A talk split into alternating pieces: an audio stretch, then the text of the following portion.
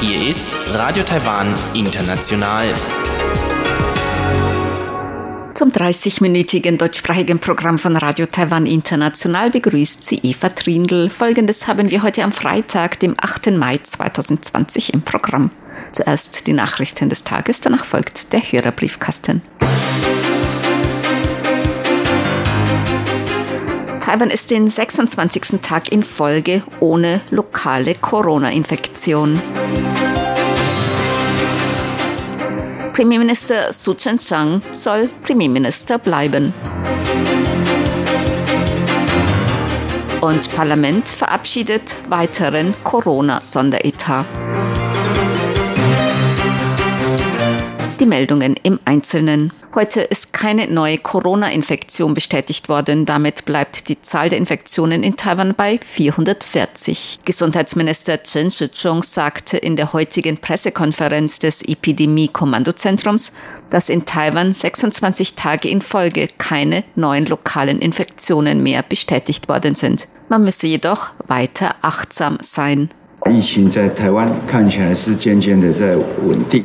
Die Epidemie ist in Taiwan offenbar allmählich unter Kontrolle. Trotzdem muss man wachsam sein. Ich habe es schon oft gesagt. Ich hoffe, dass alle Epidemiekontrolle als neue Lebensgewohnheit annehmen. Nur so können wir in Taiwan die Lockerung der Beschränkungen und Rückkehr zu einem normalen Leben beschleunigen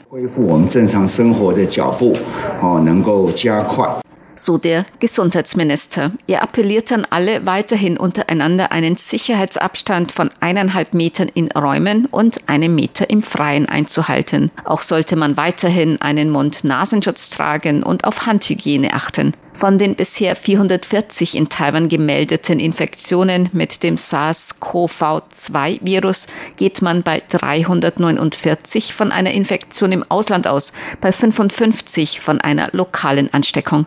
Bei 36 Infektionen unter der Besatzung eines Marineschiffes ist die Infektionsquelle noch ungeklärt. Von den 440 Infizierten sind 355 genesen, sechs Patienten sind gestorben.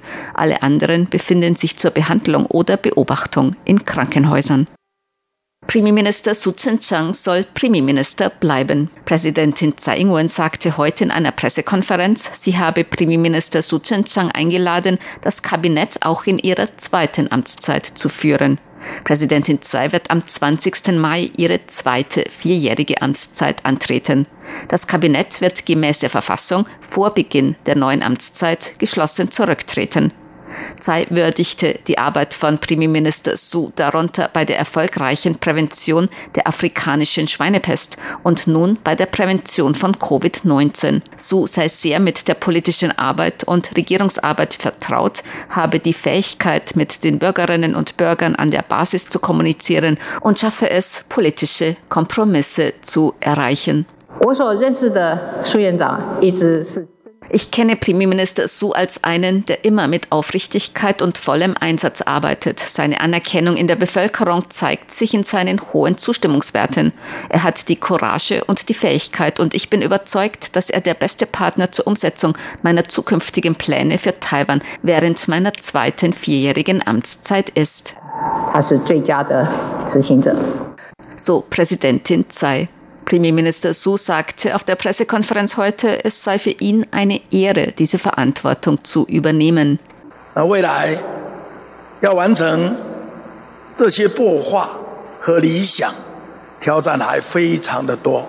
Es gibt noch viele Herausforderungen bei der Verwirklichung dieser Pläne und Ideale. Präsidentin Tsai hat mir heute diese große Verantwortung übertragen und ich kann nur eines sagen, dass ich mein Bestmögliches geben werde. 我只有一句话：我一本初衷，全力以赴。So Premierminister Su. Das Parlament hat heute in dritter Lesung einen Corona-Sonderetat über 150 Milliarden Taiwan-Dollar, umgerechnet 4,63 Milliarden Euro, verabschiedet.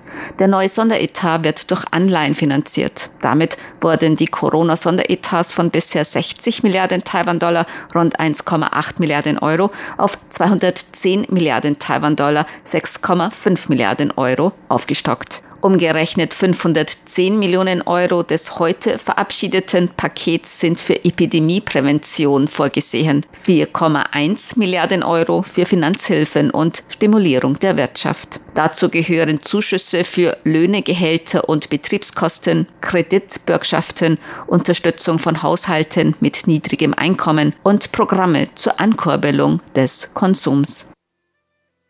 Taiwans Botschaft wird sich um Kommunikation mit Oppositionspolitikern in Paraguay bemühen. Diese Angaben machte Außenamtssprecherin Joanne O oh heute zu einem Antrag von Abgeordneten der Opposition, die Beziehungen mit Taiwan abzubrechen und mit China aufzunehmen. Außenamtssprecherin O bestätigte heute, dass sieben Senatsmitglieder der linksgerichteten Partei Frente Guasu am 30. März in einer Petition zur Aufnahme von offiziellen diplomatischen Beziehungen mit Peking aufgerufen haben. Dadurch sollte Paraguay medizinische Ausrüstung und direkten Zugang zu Chinas Markt erhalten. Der Senat Paraguays stimmte gemäß O am 17. April mit 25 zu 16 Stimmen gegen den Vorschlag. Der Senat Paraguays hat insgesamt 45 Sitze. Außenamtssprecherin Joanne O sagte, wir respektieren Paraguays demokratische Verfahren. Die Botschaft in Paraguay wird sich weiterhin aktiv um Kommunikation mit der Oppositionspartei bemühen, um entsprechende Zweifel auszuräumen. So die Außenamtssprecherin. Taiwan hat gemäß dem Außenministerium medizinische Ausrüstung, darunter Schutzmasken und Infrarotkameras gespendet, um Paraguay beim Kampf gegen die Covid-19-Pandemie zu unterstützen. Taiwan werde weitere Möglichkeiten finden, um Paraguay zu helfen. Paraguay ist einer von 15 Staaten, die offizielle diplomatische Beziehungen mit der Republik China Taiwan unterhalten. Paraguay ist außerdem Taiwans einziger diplomatischer Verbündeter in Südamerika.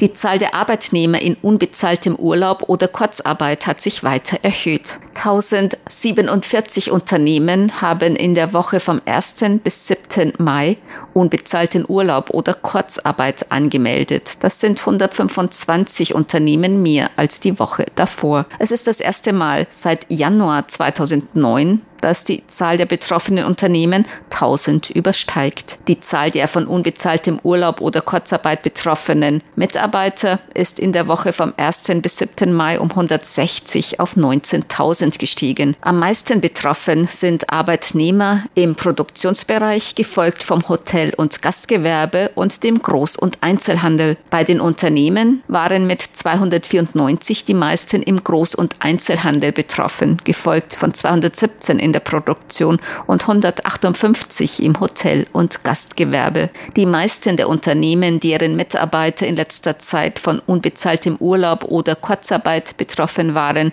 sind Unternehmen mit weniger als 50 Mitarbeitern. Die Statistik des Arbeitsministeriums erfasst nur Unternehmen, die eine Vereinbarung mit ihren Beschäftigten getroffen haben und diese beim Arbeitsministerium gemeldet haben. Zur Börse. Die Taipei-Börse hat heute höher geschlossen. Der Aktienindex TAIX stieg um 58,50 Punkte, das sind 0,54 Prozent, auf 10.901,42 Punkte. Der Umsatz erreichte 185,69 Milliarden Taiwan-Dollar, umgerechnet 5,74 Milliarden Euro oder 6,21 Milliarden US-Dollar.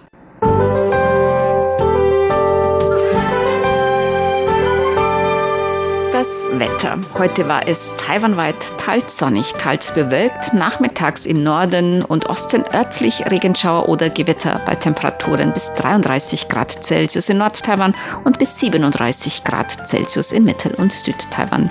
Die Aussichten für das Wochenende.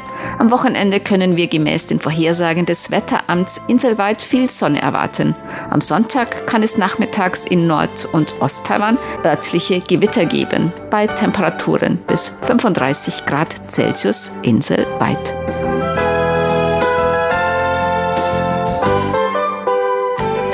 Dies waren die Tagesnachrichten am Freitag, dem 8. Mai 2020 von Radio Taiwan International.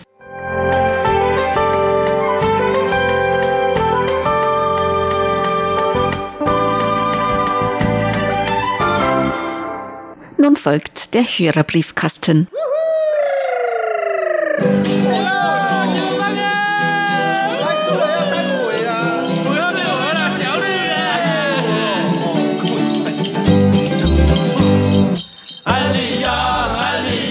是嘛一路安顺？达拉，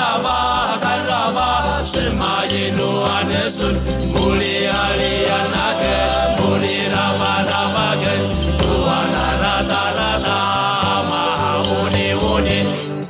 Herzlich willkommen, liebe Hörerinnen und Hörer, zum Hörerbriefkasten auf Radio Taiwan International. Heute am Freitag, dem 8. Mai 2020. Im Studio begrüßen Sie ganz herzlich Chobi Hui und Eva Trindl.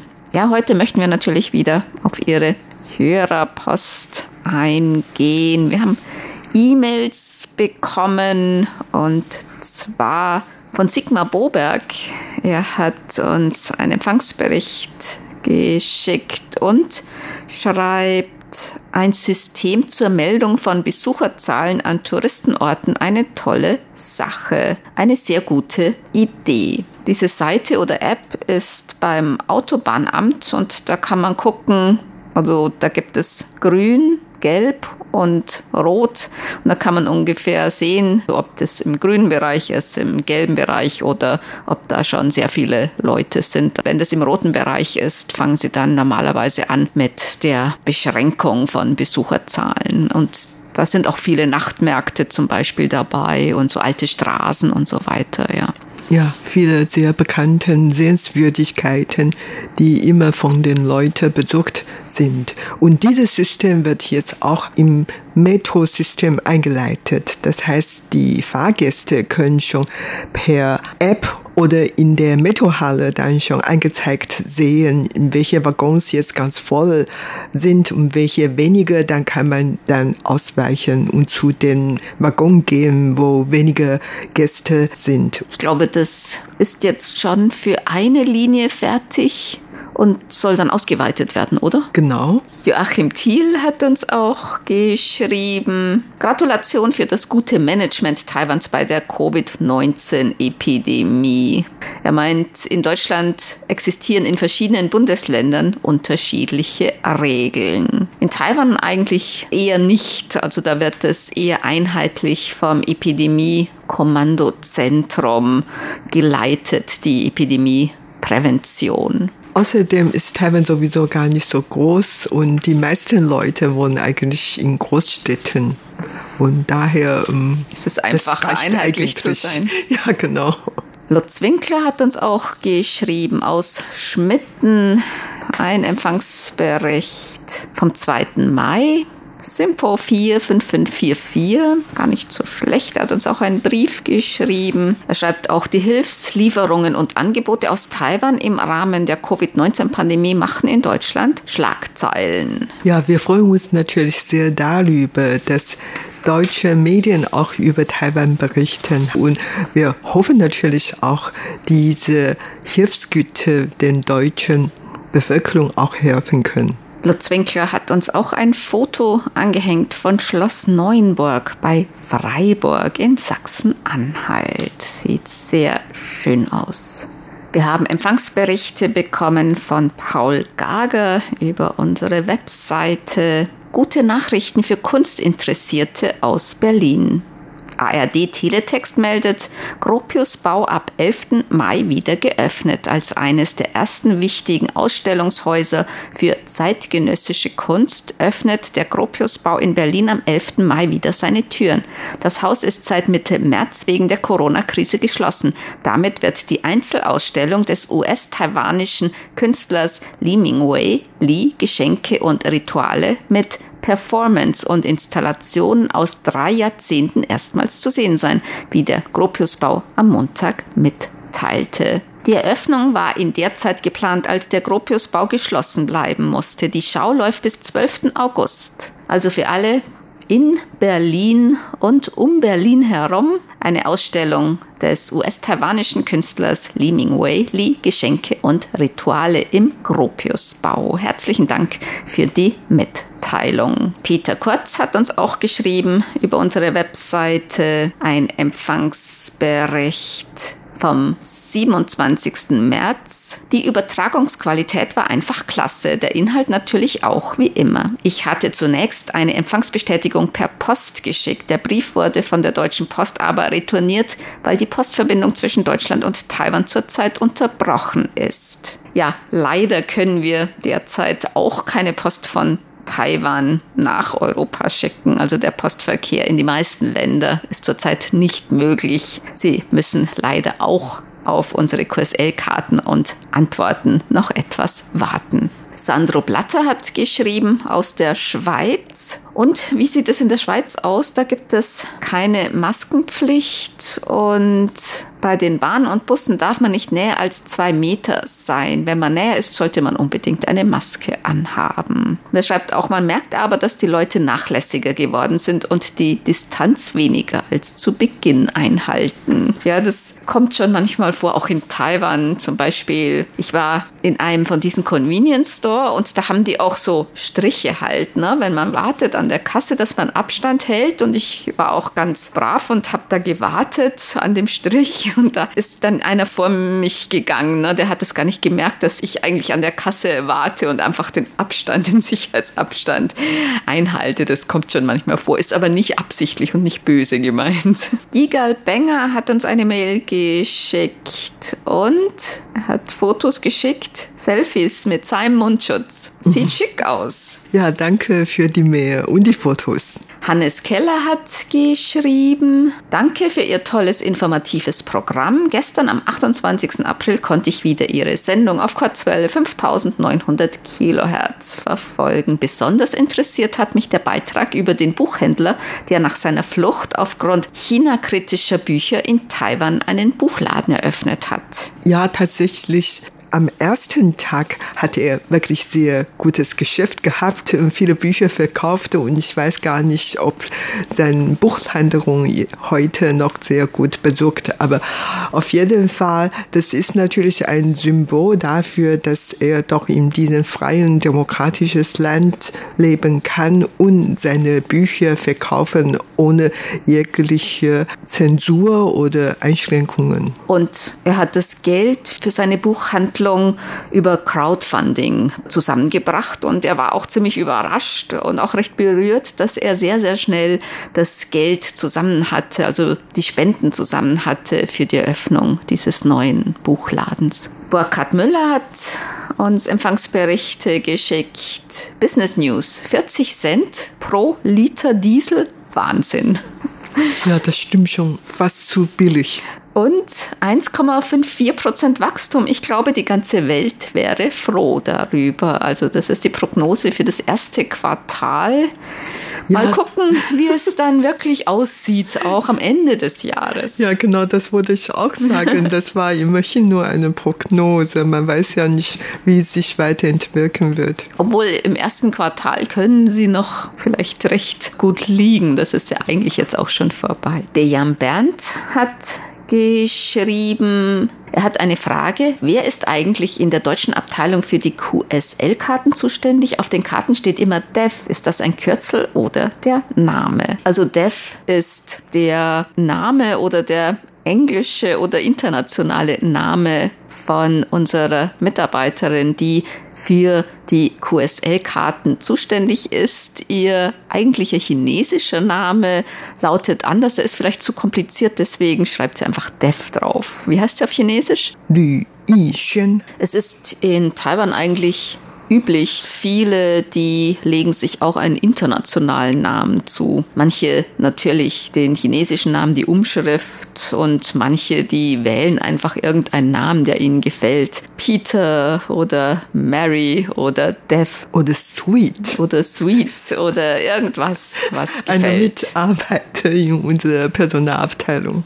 Dieter Feltes hat geschrieben, vielen Dank für die aktuellen Informationen aus Thailand. Taiwan Interesse habe ich immer wieder an der Sendung Aktuelles aus Taiwans Wirtschaft. Wie ich hörte, ist die Firma Siemens in Taiwan stark vertreten. Stellt Siemens bei Ihnen auch Produkte her, die nach Europa bzw. Deutschland exportiert werden? Erfolgen gerade jetzt in Zeiten des Coronavirus Ausfuhren nach europäischen Ländern? Dass Siemens hier viel produziert, um dann nach Europa und Deutschland zu exportieren, das glaube ich eigentlich nicht. Die machen hier sehr viel so Systemtechnik, Transport und Bautechnik und so Systemtechnik eigentlich mehr, ne? Ja, die stellen keine so große Produktion her, die dann weiter nach Deutschland exportieren. Das glaube ich wirklich eher nicht. Taiwans Arbeitskräfte ist gar nicht richtig so billig und es mangelt hier an Grundstück und so weiter. Also große Fabriken von Siemens habe ich hier in Taiwan gar nie gehört. Ich glaube nicht, dass äh, Siemens in Taiwan wirklich vieles herstellen. Helmut Schafheitle hat geschrieben, der Kurzwellenempfang unserer deutschsprachigen Programme ist bei ihm gut möglich. Das ist sehr erfreulich. Die Esskultur bei uns scheint für Mitteleuropäer gewöhnungsbedürftig zu sein, zum Beispiel Meerestiere. Seine Vorlieben gelten der lombardischen Küche, Salate, Gemüse, Spaghetti und so weiter. Ja, das kann man hier auch essen. Spaghetti, Gemüse, Salate. Das Essen ist hier sehr vielfältig. Das Allermeiste ist eigentlich auch für gewöhnliche Mitteleuropäer zu essen. Alles Mögliche an Gemüse, Fleisch und Nudeln und Reis, alles Mögliche.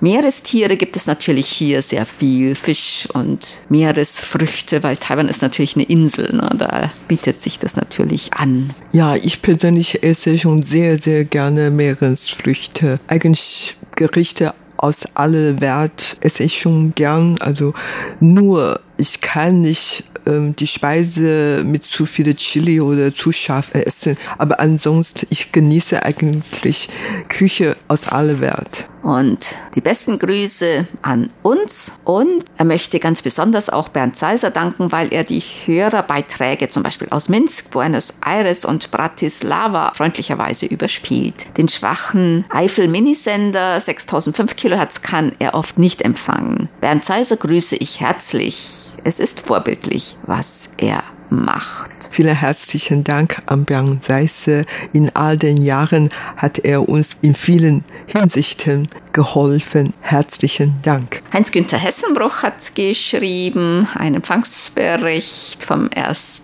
Mai und er hat eine Frage, nämlich welchen Stellenwert Blindenhunde auf Taiwan haben. Hier sind Blindenhunde fast aus dem Alltagsbild verschwunden. Gibt es bei Ihnen noch Blindenhunde? fragt Heinz-Günther Hessenbroch. Ja, es gibt noch welche. Und zwar, ich aber ich muss ehrlich sagen, im Alltagleben habe ich eigentlich noch nie so einen gesehen, aber in vielen Videos oder Fernsehbeiträge habe ich solche Hunde gesehen, nicht nur auf der Straße, sondern auch oft im Café oder Restaurant und so weiter. Aber wie gesagt, in Praxis habe ich eigentlich hm. noch keinen gesehen. Also man sieht hier eigentlich auf den Straßen sehr, sehr wenig. Und das hat auch einen Grund, nämlich es gibt in ganz Taiwan ungefähr nur 40 Blindenführhunde, also ziemlich wenig.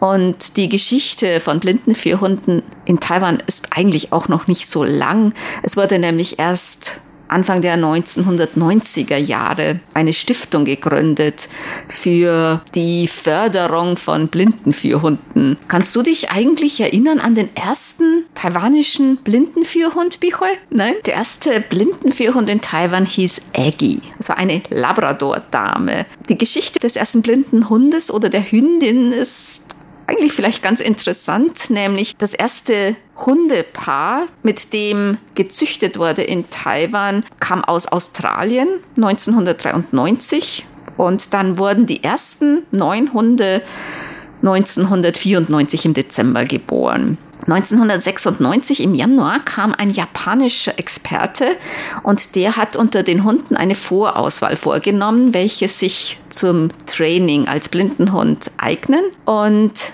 Aggie wurde dann in Japan, in Osaka, in einem Institut für das Training von Blindenführhunden ein halbes Jahr ausgebildet. Hat er auch im Ausland studiert. Ja, hat auch im Ausland studiert. Und nachdem Aggie ihr Training beendet hatte, da wurde dann für sie oder ein blinder Mann und sie wurden dann zusammengebracht und haben dann gemeinsam dann den letzten Trainingsschritt dann beendet und dann begann die wirkliche Arbeit und dann konnte Aggie mit dem Herrn Kerr ihre Arbeit aufnehmen. Es gab dann auch eine Zusammenarbeit mit Neuseeland, mit diesem Institut für Blindenführhunde zur Ausbildung der Blindenführhunde im Königlichen Institut für Sehbehinderte in Neuseeland. Das sind dann 1997 bis 2001 die ersten zwei taiwanischen Blindenführhund-Trainer nach Neuseeland zur Ausbildung gegangen. Und später wurde dann auch in einer Zusammenarbeit mit Neuseeland, haben dann auch Leute aus Taiwan Kurse gemacht zur Beratung für Blindenhundtraining. Und Aggie ist 2011 im Januar gestorben, im Alter von 16 Jahren in ihrer Adoptivfamilie, also der Familie, in der sie dann, nachdem sie in Ruhestand gegangen ist, dann gelebt hat. Das ist übrigens in Frühruhestand gegangen wegen Gelenk. Problemen, ja. Also das war die Labrador-Dame Aggie, der erste taiwanische Blindenführhund. Und vielleicht, weil es in Taiwan gar nicht so viele blinde Hunde gibt und weil die blinde Hunde alle so brav und so geschickt, so klug, smart sind und die Medien hier berichten sehr gerne darüber, über diese Hunde und ich gehe davon aus, dass es eigentlich schon mindestens ein oder zwei Firmen in Taiwan, die auch um die blinde Hunde gehen. Also die kommen sehr oft im Fernsehen oder im Kinofilmen und darüber hat man immer berichtet. Die erste Blinden für Hund Schule, die Stiftung, die heißt Huiguang Stiftung für Ausbildung von Führhunden, die wurde auch erst 1996 gegründet. Da wurde die Genehmigung vom Bildungsministerium erst erteilt. Und der erste in Taiwan ausgebildete Blindenführhund, der hieß Owen. Also das war im Männliche? Oktober 2004. Owen, genau. Aber wie gesagt, also es gibt nicht so viele Blindenführhunde in Taiwan und die Ausbildung von Blindenführhunden hat in Taiwan eigentlich noch gar keine so lange Geschichte. Bernd Seiser hat geschrieben, schon eine Woche vor dem 39. überregionalen DX-Treffen, diesmal halt nicht in Ottenau, sondern nur via Skype-Videokonferenz, hat der RTI-Hörerclub Ottenau mit Monika und Horst Kuhn zwei weitere Mitglieder erhalten. Ja, herzlich willkommen im RTI Hörerclub Ottenau. Bernd Seiser schreibt weiter, im nächsten Briefkasten möchte ich gerne Sabrina zu ihrem Sendejubiläum sowie zum Hochzeitstag vom 5. Fünften herzlich gratulieren und mich auch für Ihre Vorbereitung unserer morgigen Videokonferenz sowie all Ihre Arbeit als Hörerclub-Sekretärin bedanken. Wenn morgen, also am 9. Mai ab 10 Uhr UTC noch ein Hörerclub-Mitglied teilnehmen möchte, sollte er sich bald bei Sabrina melden, damit sie ihn noch rechtzeitig freischalten kann. Und im Vorfeld wünschen wir euch alle viel Erfolg und viel Spaß bei dem Videokonferenz per Skype. Und herzliche Grüße an alle Teilnehmer und Teilnehmerinnen. Ja, leider können die ursprünglich für morgen in Berlin und Ortenau geplanten Hörertreffen wegen der Corona-Pandemie leider nicht stattfinden. Dann kommen wir zu unseren Geburtstagsglückwünschen für heute. Bernd Zeiss aus Ottenau möchte gerne heute ganz herzlich zum Geburtstag beglückwünschen. RTI Hörerclub Ottenau-Mitglied Hubert Lindner in Montan in Italien, Klaus Galow in Mannheim, Annemarie Feltes in Pörbaum, Sri Unun in Jakarta und RTI Hörerclub Ottenau-Mitglied Heinz Günther Hessenbroch in Remscheid. Den Glückwünschen schließen wir uns an. Und das war's für heute im Briefkasten. Sie hörten das deutschsprachige Programm von Radio Taiwan International am Freitag, dem 8. Mai 2020. Unsere E-Mail-Adresse ist deutsch.rti.org.tv. Im Internet finden Sie uns unter www.rti.org.tv, dann auf Deutsch. Über Kurzwelle senden wir täglich von 19 bis 19.30 Uhr UTC auf der Frequenz 1900 Kilohertz. Vielen Dank für das Zuhören. Am Mikrofon waren Eva Trindl und Chobi Hui.